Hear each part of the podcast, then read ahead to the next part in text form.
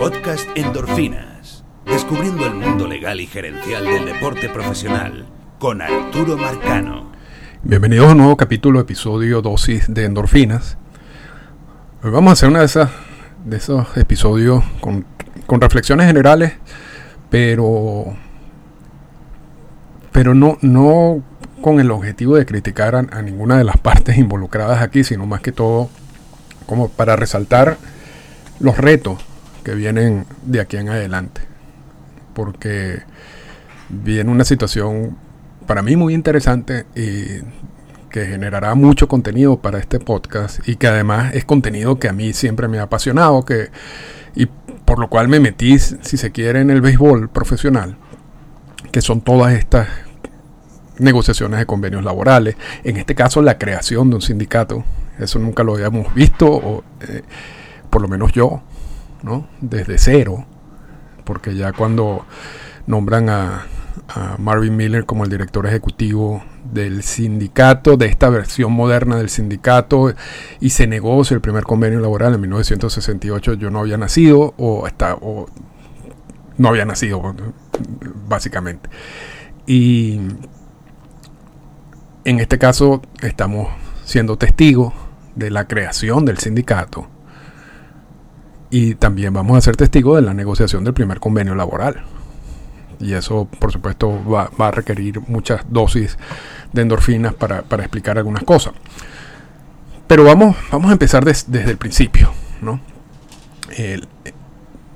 Se estaba, en el último episodio hablamos que el sindicato aceptó ser también, el sindicato de jugadores de grandes ligas aceptó también ser el sindicato de jugadores de ligas menores y mandaron una cantidad de, de solicitudes a los jugadores para que reconozcan al sindicato de grandes ligas como su, como su sindicato de ligas menores.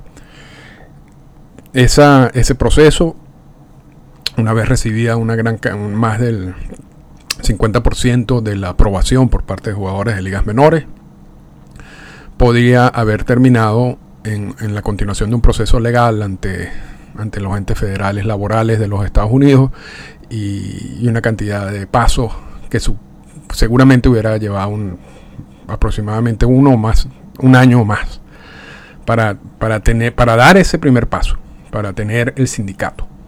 ¿no? Había un, un atajo y es que MLB aceptara que el sindicato de jugadores de ligas mayores también va a representar a los jugadores de ligas menores. O sea, voluntariamente. Y así evitar todos los pasos legales ante los entes federales laborales. Y eso fue precisamente, bueno, mu mucho se habló mientras estaban eh, recolectando la firma y el apoyo de los jugadores de ligas menores. Mucho se habló de qué podía hacer MLB si reconocía al sindicato y evitaba, repito, esos pasos legales, laborales, federales, que podría llevar un tiempo, eh, si no lo reconocía, o si reconocía al sindicato de jugadores de ligas mayores como también representantes de los jugadores de ligas menores. Y se hablaba, se, se, se hablaba de que podía ocurrir las dos cosas. Pero yo creo que se le da un poco más de peso al hecho de que no lo iba a reconocer y que íbamos entonces a entrar dentro de ese proceso que nos podía llevar un año o más. Pero para sorpresa de muchos, MLB aceptó voluntariamente que, que, el sindicato de jugadores de ligas mayores también represente a los, a los jugadores de ligas menores. En este caso tendríamos dos sindicatos, o sea, es el mismo sindicato pero tiene como dos alas. Una destinada a la representación de jugadores de ligas mayores o los jugadores en roster de 40, con todas las necesidades específicas que tiene ese grupo de trabajadores y que vienen siendo negociadas desde 1960 en convenios laborales en 1968 para acá, en muchos convenios laborales y en muchos procesos, algunos conflictivos y algunos traumáticos. Entonces, toda esa combinación de negociaciones de convenios laborales, de historia, eh, en relación a, los derechos de los jugadores en roster de 40 es lo que nosotros tenemos hoy en día en el convenio laboral. Y eh, fue la causa del paro laboral y de todo lo que sucedió hace poco, que ya yo creo que mucha gente tú le preguntas hoy en día, y esto lo estoy grabando un 13 de septiembre del 2022, que si se acuerdan de, del paro laboral y yo creo que la mayoría ni se acuerda ni le interesa. Pero cuando estábamos en pleno paro laboral, muchos decían que eso iba a destruir el béisbol. Entonces, estas son situaciones que uno cuando ocurren estos conflictos hay que tener un poco de calma, un poco de paciencia, porque parece como mucho más exagerado en, en esos días de cuando está activo el conflicto a después. Y es, y, eso para el fanático, para, los, seguidores en general, pero para el jugador y para el sindicato es muy importante que en esos momentos de conflicto, cuando hay tanta presión de que firmen, que firmen, que firmen, entiendan que a la larga la gente no se va a recordar de eso. Y para ellos es importante mantener el conflicto hasta tanto no logren los objetivos que tienen en mente. Y eso, son cosas que tratamos siempre de decir en, en, endorfinas en el, mientras se desarrolló el conflicto. Entonces, el sindicato tendrá un ala para representar a, estos jugadores, tal como lo ha venido teniendo desde el 1966, si lo consideramos la nueva versión, la, versión moderna del sindicato, y tendrá una nueva ala que se encargará de representar a jugadores que están fuera del roster de 40 o a los jugadores de ligas menores.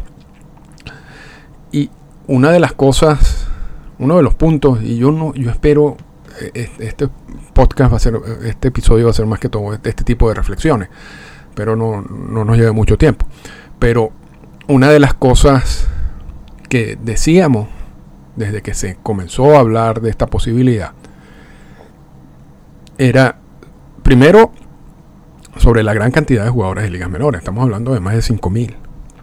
A diferencia de los 1.200 jugadores en roster de 40 que representa el sindicato de jugadores de grandes ligas. Entonces ya por allí empieza a crearse lo que yo veo el reto principal y mayor en el sindicato.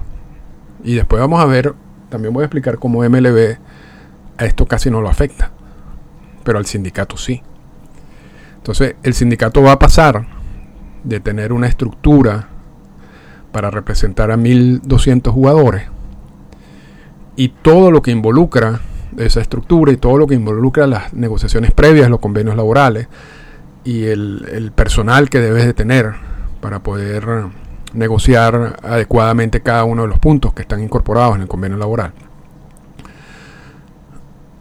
Van a dar ese salto de esos 1200 a representar a 5.000, más de 5.000 jugadores adicionales en procesos que todavía no se ha negociado el primer convenio laboral, pero tú tienes que crear una estructura para poder representar bien a esos 5.000 jugadores, y tienes que incorporar personal y, hay una cantidad de pasos que, hay que dar y que veremos que, se, van a dar, y uno asume, ¿no? por parte del sindicato. Y repito, esto es uno de los retos del sindicato. Otro de los retos del sindicato es que si el universo de jugadores de grandes ligas es diverso, porque el 30% nació en países fuera de los Estados Unidos y entonces y tiene necesidades muy particulares.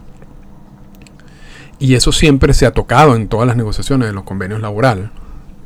Y además de ese universo de, de, nacionalidades, también hay, hay una diferencia entre los jugadores que están en años de prearbitraje salarial, los que están en, años de arbitraje salarial, los agentes libres, jugadores que ya han firmado contratos garantizados, porque cada uno de esos grupos tienen intereses distintos. Entonces, no es fácil, no es fácil manejar esa cantidad de personas y poder negociar algo que hasta cierto punto beneficie a la mayoría de ellos.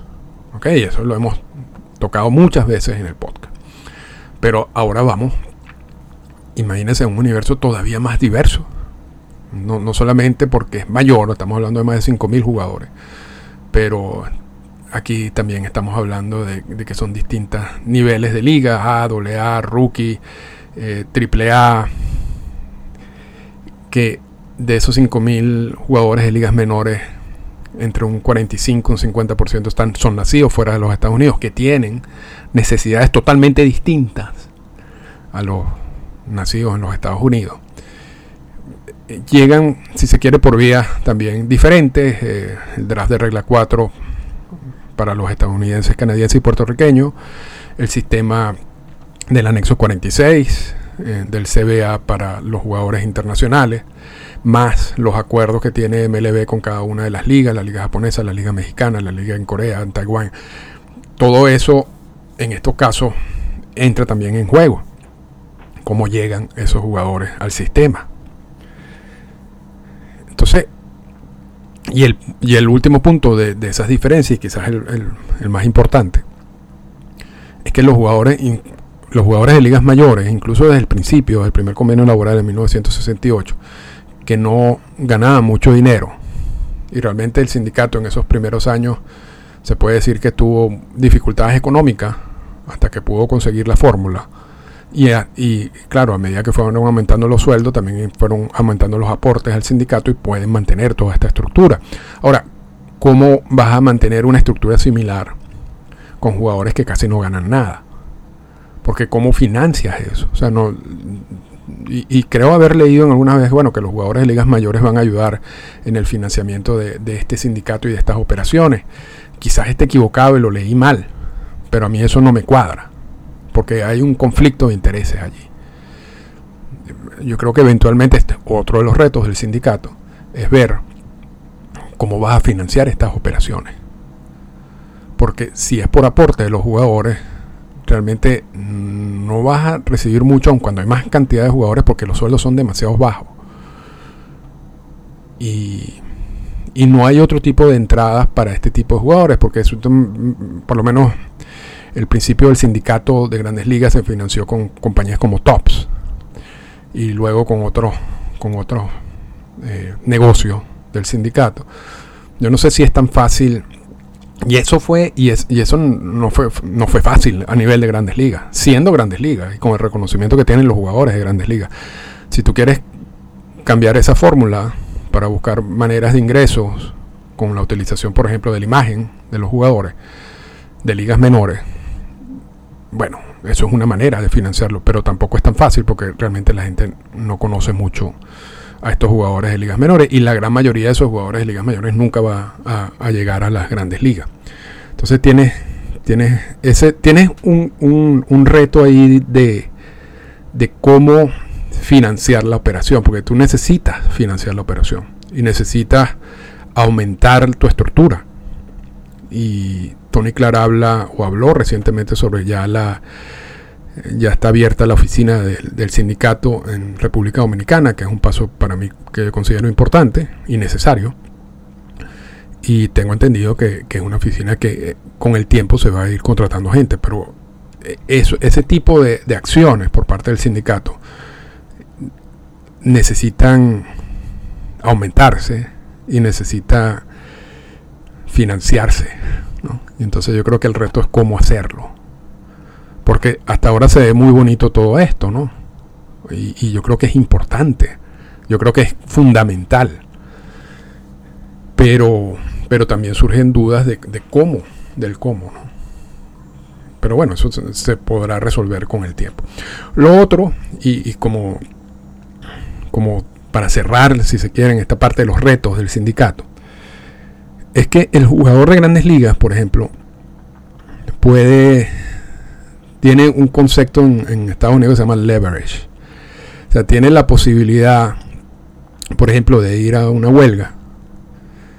Porque aun cuando su vida profesional activa en ligas mayores, en las ligas mayores, no es muy larga, eh, creo que es aproximadamente de cuatro años, hay, hay, un grupo que puede mantener, si se quiere, la fuerza del sindicato incluso si se van a una huelga en donde van a tener que perder tiempo de una temporada. Y como ha pasado ¿no? en, pasada, en otras negociaciones de los convenios laborales. Ese leverage, yo no sé, es difícil verlo en los jugadores de ligas menores que tienen una vida activa mucho más corta, muchísimo más corta, y que quizás un año o quizás seis meses puede significar el fin de su carrera. Entonces, lo que quiero decir es que el jugador de grandes ligas tiene mucho más fuerza de negociación que el jugador de ligas menores. Y eso se va a reflejar en las negociaciones de los convenios laborales. O sea, no, no digo que eso es algo que no pueda ser superado. O sea, yo creo que eso es algo que va a ser reconocido. Solamente que a la hora de pelear por muchas cosas, quizás no veamos algunos pasos extremos que sí se ven a nivel del sindicato de grandes ligas con los jugadores de ligas menores, porque va a afectar a muchos jugadores al mismo tiempo y va a significar el fin de la carrera para un grupo de ellos. Entonces eso hay que, hay que tomarlo en cuenta también. Lo otro antes de pasar a, lo que sería como por qué MLB está haciendo esto, está reconociendo voluntariamente el sindicato. Lo otro es que he visto una discusión un poco, yo creo que, no, no, no voy a decir exagerada, pero optimista de, de asuntos que hay en el convenio laboral a nivel de grandes ligas, que ellos consideran que deberían estar en el convenio laboral de ligas menores o que impedirían tomar acciones a nivel de ligas menores, porque esos son puntos que ya están incorporados en el, convenio laboral de las grandes ligas. Y, por ejemplo, la, contracción, el hecho de eliminar franquicias a nivel de ligas menores. Yo no sé si eso está tan claro en que tú vayas a, a trasladar esa, esa, esa parte del convenio laboral que es relativamente reciente a nivel de grandes ligas, automáticamente al convenio laboral de ligas menores. No estoy diciendo que no ocurra, pero yo no estoy diciendo que sea tan fácil, porque el convenio laboral de ligas menores no tiene nada. O sea, vamos a tener un primer convenio laboral. Cuando, cuando ocurra el reconocimiento voluntario cuando se, agote y se termine ese primer paso, vamos al paso más importante, que es la negociación del convenio laboral. Y a nivel de ligas menores, no hay nada. Y entonces hay que trasladarlo un poco a lo que pasó en 1968 a nivel de grandes ligas. Y eh, con un universo de jugadores en ese momento mm, quizás no tan distinto al, al, universo de jugadores de ligas menores en estos momentos. O sea, son jugadores casi sin derechos, que ganaban muy mal, Muchos de esos jugadores tenían dos o tres trabajos, la mayoría trabajaba fuera de temporada, por eso es que muchos de, las estrellas de grandes ligas terminaban en las ligas de invierno, por, lo, por los salarios, y eso se llevó un tiempo, porque la figura de gente libre no entra en el convenio laboral sino hasta 1976, estamos hablando siete años, ocho años después del primer convenio laboral. Entonces hay muchas situaciones como simples, que deben ser las primeras a negociarse en ese, en ese primer convenio laboral. Y repito, la falta de leverage de los jugadores de ligas menores, quizás la falta de presupuesto, yo, todos esos son factores que entran en juego a la hora de estas negociaciones. Y a medida en que estos convenios laborales vayan pasando, y estemos hablando ya de la, negociación del cuarto, el quinto, el sexto convenio laboral. Entonces ahí es donde vamos a estar viendo, incorporando elementos nuevos o quizás más parecidos a lo que tiene ahorita el convenio laboral de las grandes ligas. Lo que yo no, no concibo o no me parece lógico, no estoy diciendo que no vaya a ocurrir, pero no me parece lógico, es ver el convenio laboral de hoy en día que ha costado sangre para los jugadores de grandes ligas y pensar de que ese mismo tipo de convenio laboral es lo que vamos a ver para, los jugadores de ligas menores. Yo no lo veo así. Yo veo un convenio laboral más cercano a lo que se negoció en 1968, donde tú vas a empezar a sentar las bases de esta nueva estructura. Y una de esas bases, que yo creo que es importante, y tan, tan, tanto como ocurrió en 1970 en la negociación del segundo convenio laboral, y es quitarle un poco el poder al comisionado de las grandes ligas de resolver todos los asuntos eh, que involucren alguna disputa de, jugadores de ligas menores. Porque hoy en día, como todo es regulado unilateralmente por MLB, porque eso se maneja como un monopolio gracias a la ley de Cool Flood, hoy en día si hay un problema de un jugador porque considera que hay una violación contractual, el última puede, puede iniciar el reclamo. Y la última instancia que, para resolver ese reclamo es el comisionado de las grandes ligas. Y luego de esa decisión del comisionado de las grandes ligas no hay más decisión. Se acabó. Ahí el proceso termina. Y en grandes ligas era así. De 1970, Bobby Kuhn, el comisionado, aceptó quitarse esa responsabilidad y dársela a un árbitro independiente, pensando que eso le iba a garantizar a él más tiempo como comisionado, porque ¿qué es lo que pasa cuando el comisionado es el árbitro en una disputa que involucra dos equipos? O involucra un jugador contra un equipo, no importa. Que si él decide a favor del jugador, el dueño de ese equipo va a estar bravo con el comisionado y luego entonces se le pone a él una situación difícil para mantenerse en el cargo. Entonces él dijo, bueno, y está en su libro, yo, creo que eso era una manera para salirme yo de ese problema, pero no entendió que al mismo tiempo los árbitros independientes, como no, eran empleados de los equipos de grandes ligas ni del sindicato, tenían entonces la posibilidad de, tomar decisiones más justas y es lo que ha sucedido a la historia de, esa figura del árbitro independiente. Y yo creo que eso es algo que vamos a ver. Ese sería un gran primer paso en, una primera negociación de los convenios laborales. Quitarle el poder al comisionado en las disputas que involucren jugadores de ligas menores. Y ya para, para cerrar esta parte, uno de los aspectos que, ya tenemos claro y que no teníamos claro con anterioridad es que, por ejemplo, los jugadores de la Dominican Summer League no van a estar representados en este sindicato. O sea, el sindicato no los va a abarcar a ellos. Y eso tiene mucha importancia por varias cosas. Primero que eso es un grupo de jugadores que son casi en el 99% de los casos internacionales. 99.9, porque yo he visto jugadores estadounidenses que han ido a la Summer League. No sé si a entrenar o a participar, pero, pero se han dado caso. Entonces vamos, vamos, a, vamos a decir que el 99.9% son jugadores extranjeros. Y además es una liga que se desarrolla en su totalidad fuera de los Estados Unidos, en República Dominicana, en las instalaciones de las academias. Y, y, decíamos cómo, cómo va a ser el sindicato de ligas menores para representar a este grupo de trabajadores que también firman un contrato de ligas menores.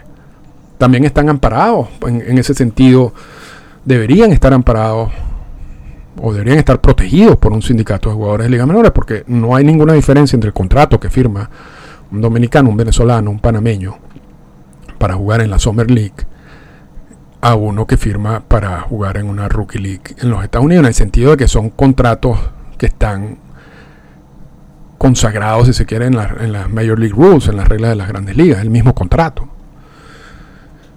Y eso, eso era un reto adicional a, esa nueva estructura del sindicato y es un reto adicional a, las negociaciones. Y, se, y en la propuesta, que parece que es la que, la que se está conversando y parece que es la que ya, ya tiene más sentido o, que veremos, es que los jugadores que participen en la Summer League no van a, entrar parte de, no, no, serán parte de este sindicato de ligas menores. Y que, que se va a buscar su protección por otro lado. Que es, una, que, que es algo que veremos con el tiempo. Y porque yo, la, la, finalidad de este podcast no es criticar a nadie, pero es uno de esos retos que vamos a ver cómo lo van a resolver. Ahora, ¿por qué es importante? Porque en la Summer League hay más de 1.700 jugadores. Y eso, porque hay 40, por lo menos este año hubo 49 equipos. Y el límite de roster de esos equipos son 35. Entonces estamos hablando de más de 1.700 jugadores.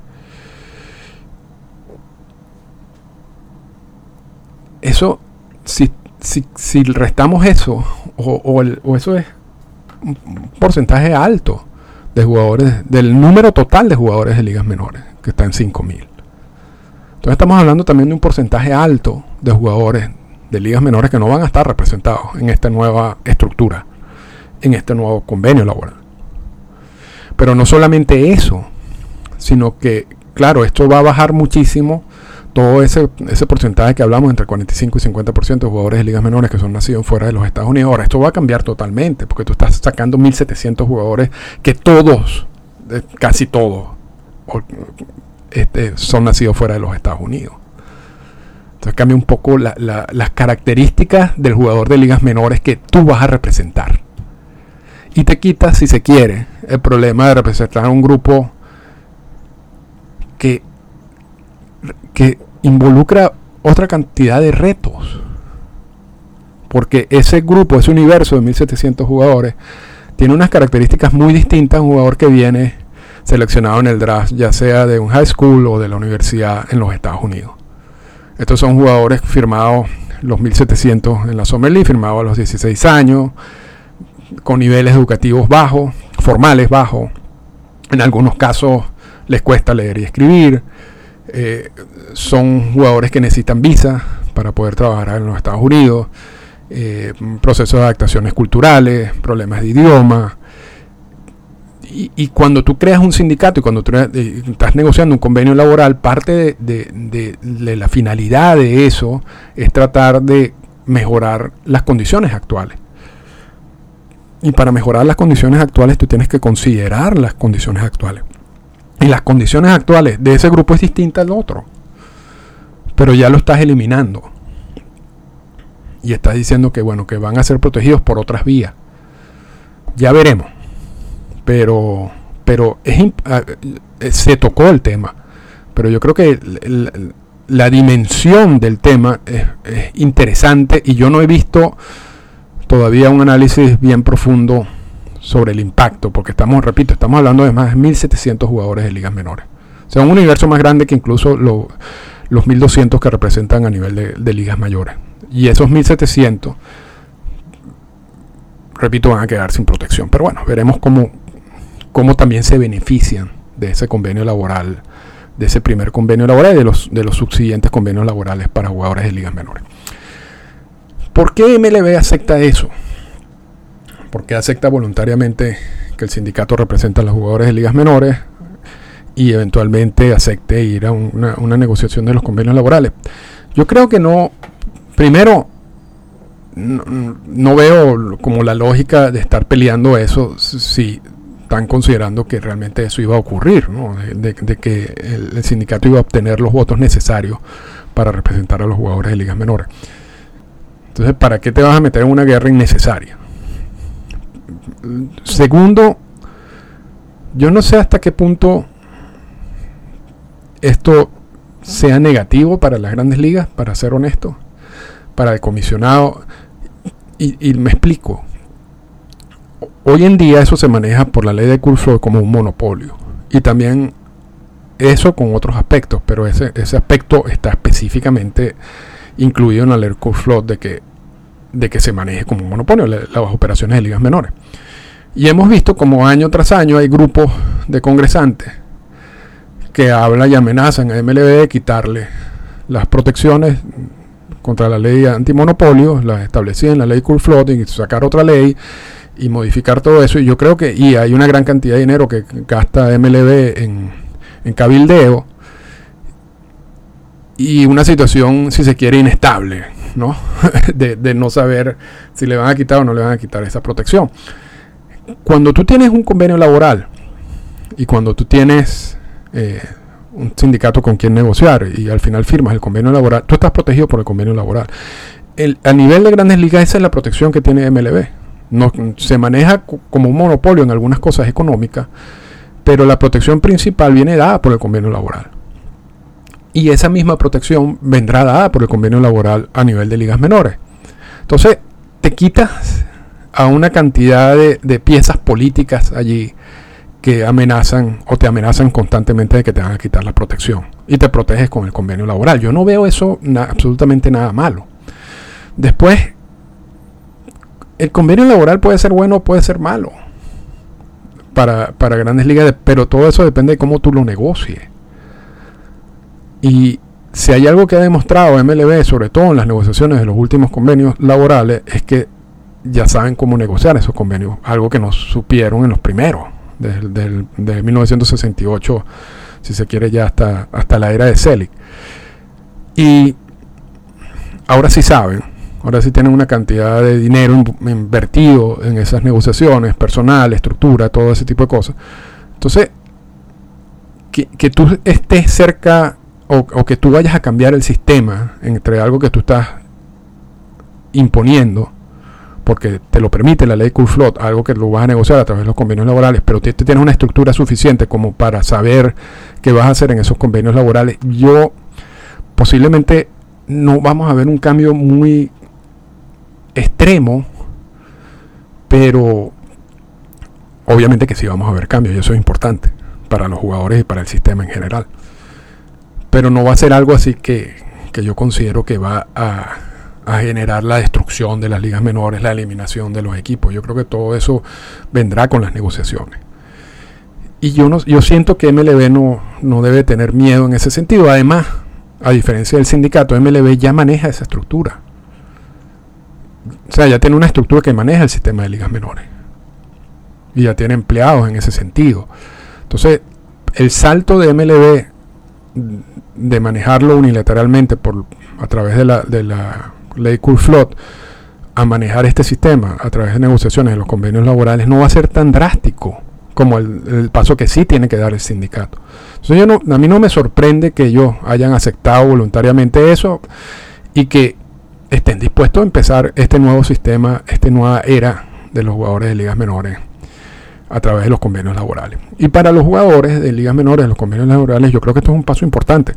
Eh, mucho se hablaba en 1968 y mucho se atacó a Marvin Miller y muchos, incluso jugadores de grandes ligas, decían que, todas esas negociaciones de convenios laborales no iban a llegar a ningún lado. Y muchos pensaban que estos los primeros convenios laborales, los pasos eran muy cortos, y no, no, se veía eh, el queso a la tostada, si se quiere, para decirlo folclóricamente. Pero eventualmente sí se vio el cambio, con el tiempo. Y se vio un cambio radical, si se quiere, porque MLB no asumió con profesionalismo esas negociaciones de los primeros convenios laborales, lo que terminó dándole mucho poder al jugador y al sindicato. Y luego eso se ha revertido un poco o bastante en, los últimas, las últimas negociaciones de los convenios laborales. Pero, pero ahí es un claro ejemplo de un grupo que no tenía derechos, un grupo que básicamente pasó a dominar esa relación laboral con las grandes ligas y luego vimos como los equipos y el comisionado entonces retomaron esa algo parecido veremos a nivel de ligas menores quizás los primeros convenios laborales no van a, significar un cambio estructural radical de todo eso, pero son pasos que hay que dar y eventualmente vamos a ver un mejor sistema. Yo creo que es el objetivo de todo. Y, de nuevo, repito, para mí es una, una, extraordinaria noticia que esto ocurra, que se den estas negociaciones de los convenios laborales y poder analizarlo, porque entonces ahora vamos a tener dos negociaciones distintas. Las negociaciones de los convenios laborales de las ligas menores y las negociaciones de los convenios laborales de las ligas mayores. Y vamos a tener dos CBA distintos, la de las ligas menores y las ligas mayores. O sea, vamos a sustituir toda esa estructura que regula las ligas menores que está en las Major League Rules, que es una cantidad de reglas, por, por lo que digan los convenios laborales, el convenio laboral en específico. Y después entonces vamos a ver como el matrimonio entre los dos convenios laborales, el de ligas menores y el de ligas mayores. Y ahí es donde hablamos de un conflicto de interés. Quizás alguna decisión que beneficie a un grupo en las ligas menores vaya a terminar afectando a un grupo en las ligas mayores. O una decisión que afecte a un grupo en las ligas mayores vaya a terminar eh, afectando a, ciertos jugadores de ligas menores. Y ambas, ambos grupos están representados por el mismo sindicato. Entonces eso es otro reto. Eso es otro reto que vamos a ver. Pero yo creo que bienvenido a esos retos. Ojalá, y yo estoy seguro que esto va a terminar en un sistema más justo porque esto va a ser un sistema negociado, no va a ser un sistema impuesto. Y, yo creo que el, el reto principal en el sindicato es crear esa estructura suficientemente sólida como para poder negociar y representar a esos jugadores de liga menor, incluyendo el punto de, de, las, de los jugadores de la Summer League que no van a estar, que no serán parte de este sindicato, pero que entiendo se van a beneficiar de lo que allí, ocurra. Y, yo creo que por todos lados yo veo esto positivo y vamos a ver yo creo que estas son reflexiones que hay que tomar en cuenta para los pasos de aquí en adelante y vamos a analizar esos pasos una vez ocurra. Esta fue una presentación del podcast Endorfinas. Para comunicarse con nosotros, escríbanos a las siguientes cuentas en Twitter. Arroba Arturo Marcano y arroba Endorfinas Radio.